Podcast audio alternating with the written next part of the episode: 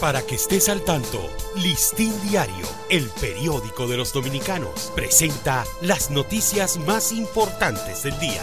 Buen día, hoy es sábado 25 de noviembre de 2023.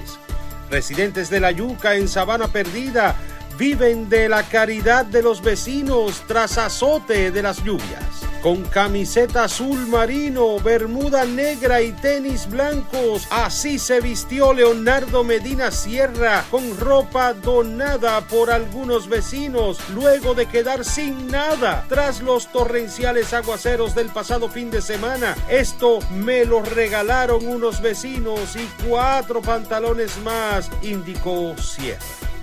ADP desmiente al Ministerio de Educación y mantiene su posición sobre precariedades en el inicio del año escolar. La Asociación Dominicana de Profesores ADP desmintió al Ministerio de Educación que reaccionó rechazando un estudio del gremio sobre las precarias condiciones en el inicio del año escolar 2023-2024 y alega que su preocupación fundamental es que se atiendan estas carencias y se apliquen en las medidas que surgió en la investigación.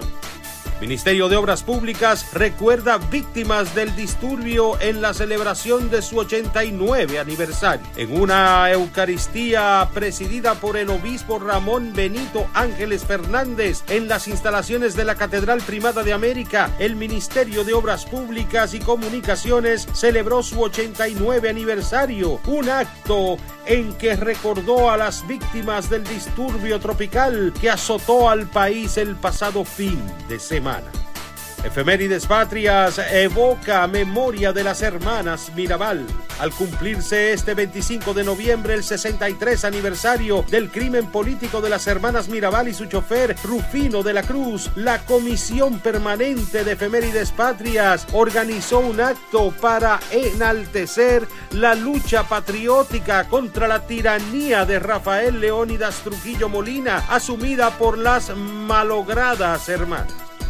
Condenan a 40 años de prisión a hombre que mató a mujer embarazada en medio de un atraco. El primer tribunal colegiado de Santiago condenó a la pena máxima de 40 años de prisión a un hombre que mató a una mujer embarazada, a quien robó sus pertenencias en medio de un atraco a una banca de loterías en un hecho ocurrido en el sector La Joya del Caimito, al este de Santiago, en julio del año 2021.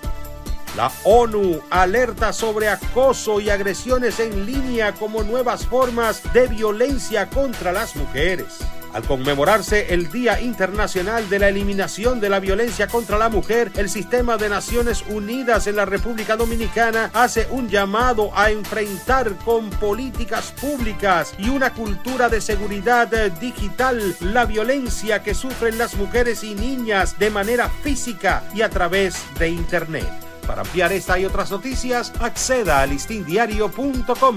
Para Listín Diario, soy Dani León. Para que estés al tanto, Listín Diario, el periódico de los dominicanos, presentó las noticias más importantes del día.